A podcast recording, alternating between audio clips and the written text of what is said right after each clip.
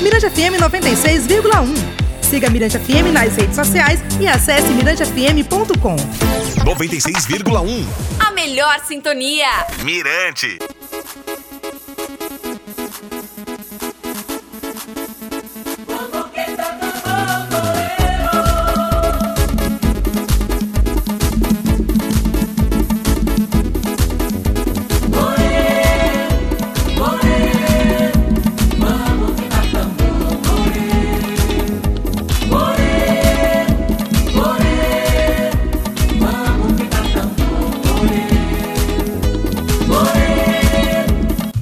Opa, tudo bem? Estamos chegando com mais um podcast, mais um episódio aí do podcast MPM, falando de música popular maranhense para todo mundo ouvir com certeza. E a gente trazendo aí, e o MPM, como você já sabe, né, o seu programa de toda quarta-feira, 22 horas na Mirante FM, trazendo sempre o melhor da música popular maranhense. E agora trazendo aqui uma sumidade, né, um dos maiores compositores em termos de volume e também de qualidade com certeza, né, gravado aí por diversos artistas nacionais, e a gente vem trazendo falando um pouquinho da sua história, um pouquinho é, dessa atualidade também, né, nos streams aí, projetando a nossa música de uma, de uma, de uma forma mais intensa. Nosso querido Josias Sobrinho. Tudo bem, Josias? E aí, Marcos? Tudo bacana, meu irmão? Tudo bem, graças Acho que maravilha. Bom estar com você mais uma vez. É tá legal. Estamos chegando agora para trazer nesse terceiro episódio. Josias Sobrinho começou o quê? Na, na, barriga da mamãe, quando começou a fazer as coisas? É porque, pô, tem tantos anos aí de estrada. é, de fato, a gente começa a música na barriga da mamãe. É, é onde mesmo. a gente começa a primeira impressão musical que se tem é do coração batendo. Isso você ouve durante nove meses. Ó o poeta, desde que começa, ó o poeta assim. compositor. Mas de fato, é aquela coisa do pulso. Então a gente já vem impregnado disso, desse som, dessa ritmo, desse pulso, dessa coisa que, que dança e tudo. Mas, por exemplo, a minha experiência com música, com, com instrumento, com tentativas né, de tocar, tentativas de compor, de criar alguma coisa, ela é um pouquinho mais tardia né, do que isso. Assim. É, o meu envolvimento com música sempre foi de, de ouvinte, desde na infância, né, de berço, né, até a adolescência, a, a adolescência mais avançada, né. Eu com 13 anos cheguei a São Luís, né, já cheguei com... Você vindo de onde? Vindo da Baixada, vindo de Cajari, minha ah, filha morava em Cajari. E aqui em São Luís, eu já interessado por, pelo violão, Lá em Cajari eu já tinha pego no violão de um vizinho que tinha lá, que tinha um instrumento. E volta e meia eu estava ali pegando uma carona com ele para tentar tocar alguma coisa, para aprender. Mas era uma coisa muito incipiente e muito, e muito ainda muito, muito inicial, entendeu? Não tinha, realmente, não sabia muito pouco. E depois aqui em São Luís, nos primeiros meses e tudo, talvez em torno de um ano, eu consegui comprar um violão.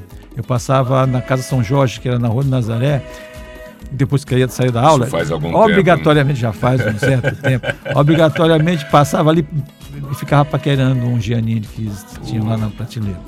E aí eu comecei a guardar dinheiro numa lata de leitinho, né, as moedas, o troco que eu, que eu guardava dos lances e tal, para mim comprar meu violão e consegui juntar o bastante, não total, mas a minha irmã Lucy completou com a mesada dos outros irmãos, fez uma, uma vaquinha daquela vaquinha, época. Vaquinha de família. exatamente. E eu comprei um violão e quando voltei para as férias em Cajari já estava com o violão. E foi daí, eu tinha mais ou menos uns 14 anos, quando eu, tava, quando eu peguei esse meu instrumento meu, né, para começar a, a instigar nele, mergulhar nele e tentar tirar alguma coisa de dentro dele, alguma música de dentro dele. Né?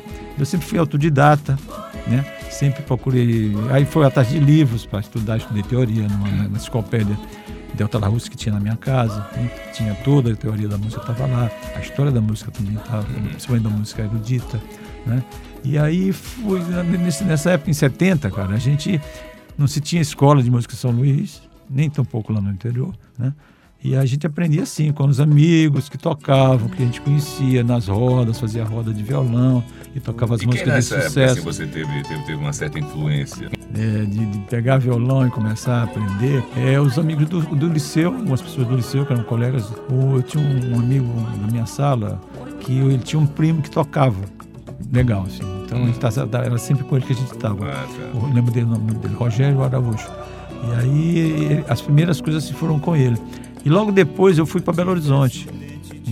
eu já tinha, já estava querendo fazer, compor alguma coisa, quando fui para Belo Horizonte para fazer o quer segundo que, grau. Quer dizer que não se contentou não apenas quero tocar um violão, quero cantar, não, eu quero compor. É, a minha, a minha intenção de fato era compor. Uhum. Queria fazer isso também. E quando eu fui para Belo Horizonte, pra Belo, lá para Belo Horizonte, eu já tinha uma coisinha assim, é, começa, já tinha iniciado alguma, já tinha uma tentativa já de, de já esboçado, já tinha um esboço de alguma coisa, mas era uma coisa realmente muito nova, assim, muito, muito, muito elementar. Uhum. Em, Belo, em Belo Horizonte, é, eu passei dois anos lá é, até fazer prestar vestibular, que ia para lá para prestar vestibular, assim como meus irmãos mais velhos tinham ido. Então lá eu entrei numa ciranda, né? Com a rapaziada do colégio, alguns festivais que tinham na época, e comecei a compor de fato as coisas que eu tinha.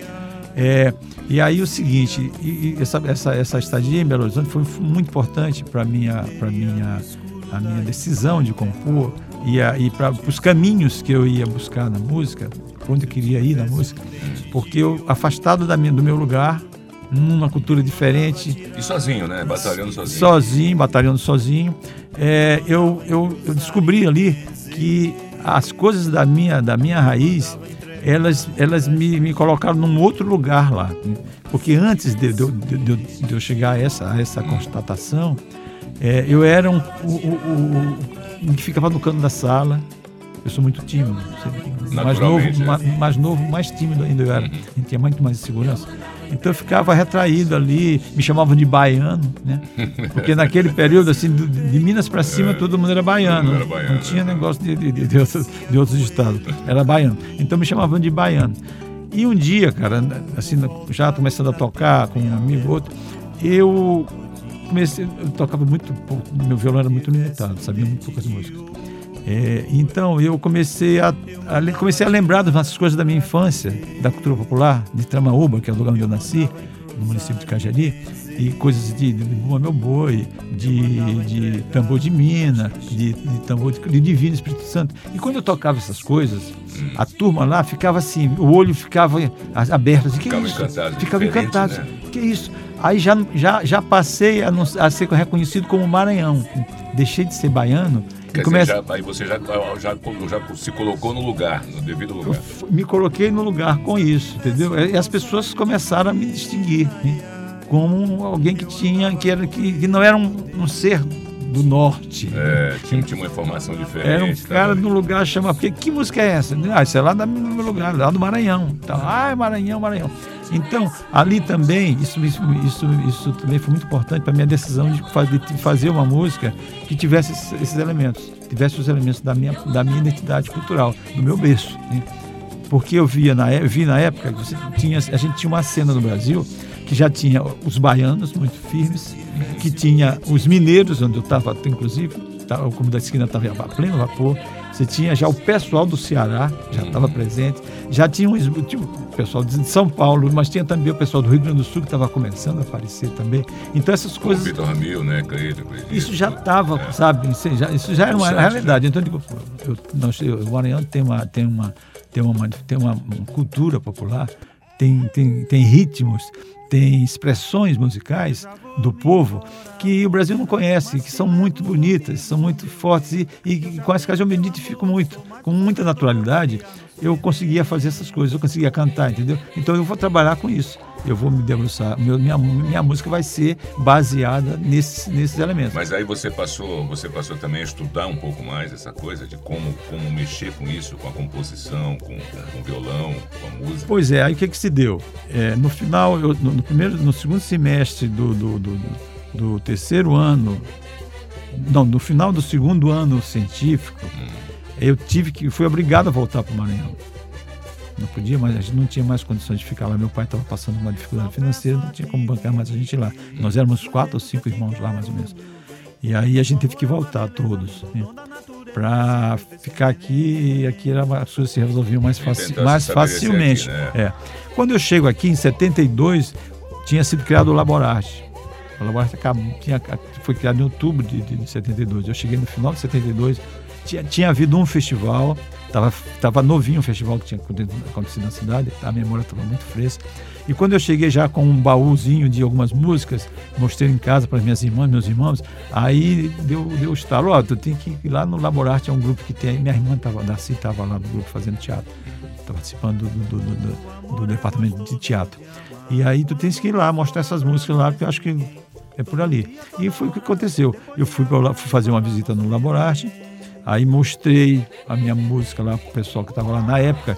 As pessoas que me ouviram foram Sérgio Abib e César Teixeira, que já que eram do grupo, que, eram, que são fundadores do grupo. Né? Eu cheguei um pouquinho depois e mostrei para ele as minhas, as minhas músicas, na tentativa de ver se, dá, se tinha rumo e tal. E aí eu fui admitido no grupo por conta dessa dessa, dessa, dessa mostra que eu fiz, dessas músicas que eu tinha feito lá em Belo Horizonte. Uhum. Então, a partir daí, eu fui para o Laborarte e o Laborarte estava fazendo exatamente o que eu tinha planejado fazer o laboratório estava estudando as expressões da cultura popular do Maranhão ah, tá. para tra tra tra tratar isso como arte, como música popular, como teatro popular, como cinema, até o Murilo Santos já estava ali fazendo. Entendeu? Então o laboratório era o laboratório de expressões artísticas que fazia exatamente isso. A laborática é isso, né? É, esse, é, é, esse é o é denominação, denominação né, uhum. completa, laboratório de expressões artísticas. Que aí a gente percorria os terreiros, ia para os ensaios do Boi Boi, né, visitava tambor de crioula, gravava entrevistas, gravava as músicas, entendeu? E pegava isso, tocava, tentava tocar e, fazia outras coisas. Foi o processo foi todo esse. Com alguma literatura também, né? Se tinha um grupo de estudo. Mas o, o foco, do, a intenção do grupo era exatamente essa. Então eu cheguei no lugar certo, na hora certa, a, e, a, e a intenção casou. Eu fiquei no laboratório uns 3, 4 anos, né? Trabalhando lá em prol disso daí. E depois, até o momento que eu resolvi sair e cuidar, fazer uma carreira solo. Desenvolver meu trabalho, é, trabalho individualmente. Aí, Agora, é, é, foi aí que, que, que, você conseguiu esses contatos, que conseguiu essa coisa de conseguir é, ser já gravado nacionalmente, foi nos anos 70, né? É. Que aconteceu com Engenho de Flores. A primeira gravação, ah. a primeira gravação do, da minha obra, das minhas músicas, foi feita por Papete no Bandeira de Aço. Bandeira de Aço, essa foi a primeira gravação. Que é um disco de 1978. Uhum, que é um disco icônico, né? Que é um disco que é uma referência, né, antológico, é um disco fundador, né, de toda uma geração. O Bandeira de Aço todo é, é são suas composições? O Bandeira de Aço tem, tem três, quatro compositores. Uhum. Eu tenho quatro músicas, depois César Teixeira tem três músicas, aí Sérgio tem uma música, Sérgio Abib tem uma música e o Ronaldo Mota tem uma música. Uhum. São nove músicas no álbum. Então, foi, esse, esse repertório que está no Bandeira de Aço da, da, da, minha obra é um repertório que foi composto num período laborástico. Foi específico para esse trabalho? Não, não, não, foi, não. A gente estava compondo, tinha músicas, fazia apresentações e, esse, esse, e essas, essas músicas chegaram ao ouvido do Marcos Pereira, chegaram ao ouvido de Papete. Então, Marcos Pereira, que era o dono da gravadora no Papete, estava. E Papete já, já, já, já, já com gravador Papete já, fora, tinha, já acompanhando já tinha, Toquinho, todo mundo. Já tinha dois ou três álbuns gravados ah, tá. como solista, como percussionista e cantando algumas coisas. Né? Ele não tinha um álbum como intérprete. O primeiro álbum dele como intérprete, exclusivamente como intérprete, é o Bandeira de Aço. Que legal. Que é um disco que, sai, que foi lançado em 1978, mas que o processo de gravação começou um ano antes, mais ou menos. Depois da gravação do, do Bandeira de Aço, a Diana Pequeno, uma baiana que estava sendo lançada naquele já tinha um LP e estava fazendo, produzindo discos. O Papete que tocava com ela, ela nos acompanhava para fazer a percussionista do grupo da banda dela. Ela conheceu esse material e resolveu gravar uma das músicas do Bandeira de Aço. Resolveu gravar Engenho de Flores. Se eu tivesse um dente de ouro, eu mandava tirar pra viver. Eu mandava encruzar e benzer mandava entregar pra GG. Se eu tivesse um dente de ouro, eu mandava tirar pra viver. Bom, tá aí, Bandeira de Aço, tremendo sucesso, com certeza. Engenho de Flores também, né? Estourou em todo o Brasil, né, Engenho? Engenho deu uma repercussão muito boa, né? Me tornou conhecido, né? Fora do Maranhão, né? Até hoje é uma música que, que é muito emblemática para mim, porque ela é uma, uma toada de Bom Boi, uma toada do sotaque lá da, da Mas o original que você fez foi o... Foi. Eu compus essa música, João, assim. eu estava numa canoa lá em Cajari, na boca do rio. Assim, o rio Maracu é o rio que banha Cajari, que passa na, na, na Magia Cajari. E logo depois, um quilômetro mais ou menos depois, ele deságua no Pindaré. E tem um, onde, nesse encontro de águas tem a boca do rio, que chamam. E a gente estava ali pescando de, de, de, de, linha e tal. E eu comecei a assoviar uma melodia, uma toada. Como eu comecei a compor música. A fazer uma, porque os caboclos, o pessoal da, da, do interior, eles fazem muito isso quando estão na roça, capinando, hum. cuidando da roça. Eles assobiam as toadas conhecidas, que ficaram conhecidas no ano e tal. Eles ficam assobiando essas coisas também. E eu me lembrei desse, desse momento, eu estava ali pescando e tal. Aí eu comecei a subir uma coisa que eu estava criando. Né? E aí comecei, a coisa foi fluindo, fluindo, fluindo. Legal. E aí me veio, me veio a, outra, a história do, do, tema Por Engenho de Flores. Me veio a história recente que eu tinha ouvido da minha avó sobre o engenho que tinha no local chamado Flores, que é lá da região, que é, lá que é do ah, tá, município. Tá. Né? Nesse local lá tinha um engenho, que tinha um engenho que era muito importante na região, né? porque ele tinha aquela coisa do trabalho, as pessoas trabalhavam ali e tudo, mas ele também ele, ele, era, ele, ele tinha o relógio do engenho, anunciava para aquela região toda a hora de trabalhar, a hora de descansar, a hora de almoçar. Aí que vem o apito de flores chamando para trabalhar. chamando para trabalhar, coisa bonita.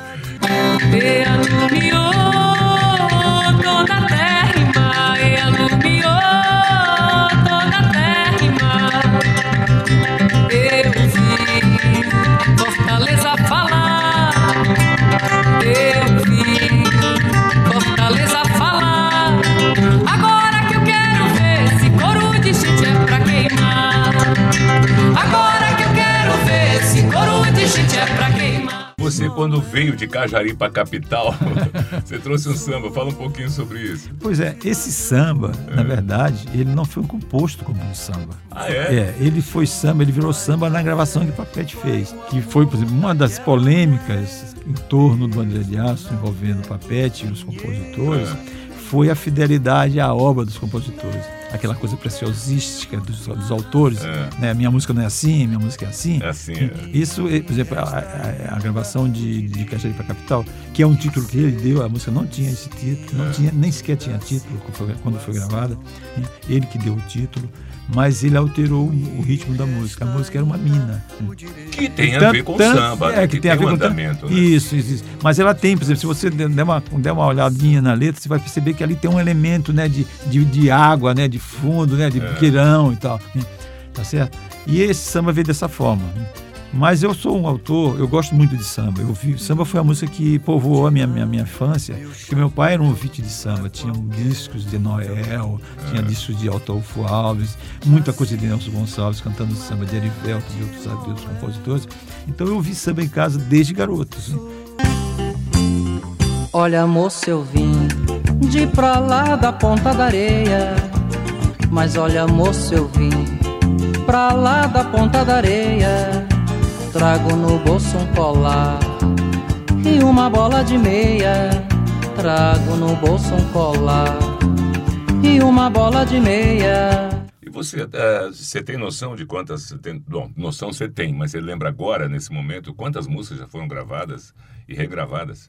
Olha, suas? É, fonogramas, hum. registros, né, onde, onde tem regravações, né, tem um total de 180 Uau. coisas gravadas. É bastante, é onde, bastante material. Exemplo, onde, onde Engenho de Flores tem mais de 30 gravações. Ah, só o Engenho de Flores tem, tem mais de 30, 30 gravações? É. Dente de Ouro tem 10 ou 12. Assim. Rosa Maria tem umas 6. Assim. Terra de Noel tem umas 5, por aí. Uhum. Tem, então, aí, somando tudo, assim, é, dá 161 D desse eu apontei. E você, fonograficamente, quantos trabalhos você tem é, gravados, feitos com você? Eu tenho cinco álbuns. Cinco né? álbuns, né? Eu tenho dois, foram dois vinil, vinil, né? Dois LPs, né? E três CDs. Né, com esse último que eu compilei há pouco tempo. Você tem quantas quantas músicas você tem compostas? Tem essa noção? Eu acho que fica em 200, na ordem de 200. Mais 200? De 200. Não, mas não. Todas elas estão listadas. Hum. Aqui uma ou outra que talvez não tenha, que não estão, porque Eu fiz muita coisa para teatro. Você também, além de um grande compositor, grande músico para a galera, né, para fazer o sucesso com Bandeira de Aço, como Engenho de Flores, você também fez as coisas específicas, né, coisas específicas para o teatro, como trilha sonora, né, da própria Catirina, né? Fala Sim, um o, a, a, experiência com teatro ela começa no Laborarte. Depois que eu saí, eu fui comecei a fazer trabalhos musicais, textos para outros grupos. Trabalhei bastante com Aldo Leite, né? É, trabalhei com, com o Grita lá do Anjo da, do Anjo da Guarda, né? com o pessoal do, do dos prequetés, do, da, das as irmãs, as irmãs Nascimento, né? com vários grupos assim que me contratavam hum. para compor Laborarte, continuei trabalhando, fiz vários espetáculos, assim compondo a trilha sonora desde desde, por exemplo, musicar o texto que já estava com as letras prontas, até até, faz, até escrever um texto completo, um musical inteiro, com, com, com todos os temas, com letra e música. Assim. Ah, naquela sequência mesmo. Escreveu, Chegou a Catirina. A Catirina foi uma grande, um grande trabalho também. A Catirina, eu cheguei na Catirina meio por acidente, né? É, por conta do incidente que houve entre o Fernando Bicudo e o Chico Maranhão, que tinha feito a primeira, vers primeira versão. a primeira versão da obra. E eles se desentenderam e o Chico tirou a obra dele do espetáculo e eles estavam no meio de uma, de uma, de uma, de uma temporada, né? e Fernando queria continuar, chamou o Papete para compor. Aí o Papete lembrou do meu nome, me chamou. Olha, tem uma pessoa que pode trabalhar isso, é Josias. Aí eu fui convidado, né? E fui fazer. Nós fizemos, trabalhamos tanto, uhum. tanto o libreto, né?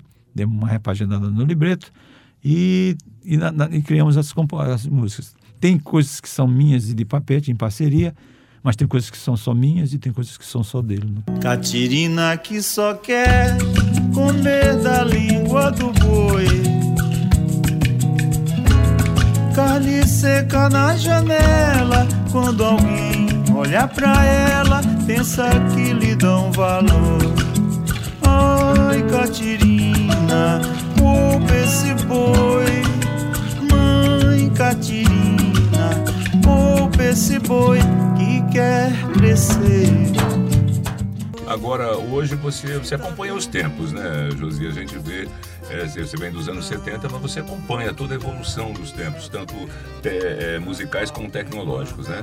E hoje você está fazendo esse trabalho também nos streams, né? Rapaz, eu sou muito ligado à tecnologia. Isso é uma coisa que eu herdei do meu pai. Meu pai, cara do interior, que viveu o tempo todo lá, ele tinha uma, uma paixão por coisas da tecnologia, por rádio, por televisão. A primeira televisão lá de Cajari foi ele que botou, né? Por tudo mais que pudesse envolver. Ele, ele como ele era comerciante, trabalhava com, com, com, Tinha uma loja de tecidos e especiarias e tudo. Comprava babaçu e vendia aqui para São Luís. Então ele estava de vez em quando vinha aqui, então ele levava disso, levava equipamentos e tudo. Então essa coisa de tecnologia é uma coisa que em casa a gente tem muito, todos nós. E eu sou muito apaixonado por isso. Então tudo que é tecnologia me encanta. Uhum. Então, internet é uma coisa que eu lido. Eu tenho, eu tenho informação como montador de, de computadores, montagem, desmontagem, manutenção de computadores. Então eu trabalho com tudo isso. E a coisa do streaming é uma coisa que chegou como extensão a, a, a, como mais uma ferramenta para a divulgação do trabalho que a gente faz. Né? A música popular é, brasileira, né? vamos ficar no Brasil, é uma coisa assim tão diversa e tão numerosa assim. Né? que as rádios não dão conta. Eu não dão conta, e essa não dão conta. mercado, as vendas, as lojas, é, é complicado. complicado. Mas felizmente, né, felizmente a, a, revolução cibernética, a revolução da, que, a, que a internet representa, ela possibilita muitas ferramentas, né? Tem o lado bom e tem é, bem pro mal, né, também, né? Sim. Mas essa coisa do streaming é uma coisa que eu sempre que eu visualizei como uma possibilidade de, de, de a minha música estar presente e, e, e, e, que as pessoas possam acessar. Até essa coisa é mesmo aqui da gente tá batendo esse papo, o próprio podcast tá Exatamente. Aí. A partir de hoje vai ficar ali postado e todo mundo tá vai poder ouvir a hora que quiser.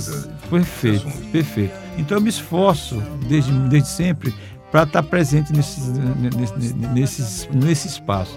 Então eu pesquisei, eu fui atrás de saber como é que fazia. Hoje eu sou um, hoje eu sou um distribuidor, vamos dizer assim. Eu sou um, eu tenho sido uma ponte entre vários artistas locais. Ah, quer dizer, não, não, só o seu trabalho. Não, não só meu só trabalho. Não só meu trabalho. Também. Eu tenho, eu tenho, eu tenho 14 álbuns é, entre dois meus, os outros três, na verdade, meus, como uma obra minha E, e, e, e os outros todos de, de, de, colegas nossos, entendeu? Gente que queria fazer a mesma coisa. Alguns eu convenci, dizendo, olha, para que deixar esse disco, essa música guardada? É. Ah, os rádios não tocam porque não, já, já passou um tudo tempo. Renova, tá... né? Tudo. Tudo renova. Claro, claro. Então, por que, que a gente não coloca isso lá disponível? Divulga as pessoas, em qualquer canto do mundo, a pessoa vai chegar lá e vai poder ouvir tua música. Por exemplo, a minha distribuição de música para a gente sempre foi difícil. A minha também. Mas, por exemplo, como é que, como é que eu, a gente grava discos aqui, tudo, mil cópias e tal. Hoje o CD está tá, tá, tá, tá, em, tá, em, tá, em, tá, em, tá em cheque, né? Tá, é, é, tá, tá assim. Então, e agora como é que a gente vai fazer, né? Como é que a gente vai fazer para continuar chegando nas pessoas, né? Porque só tocando violão, só cantando um dia. E até na... em termos de custo, né? Às vezes você tem um custo, reduz um pouco o custo disso. Porque essa confecção do CD embute, embute um custo danado também. Porque, olha, veja só, hoje qual é a minha perspectiva, perspectiva enquanto produ, produção de, de música gravada? É produzir faixas, entendeu? singles, né?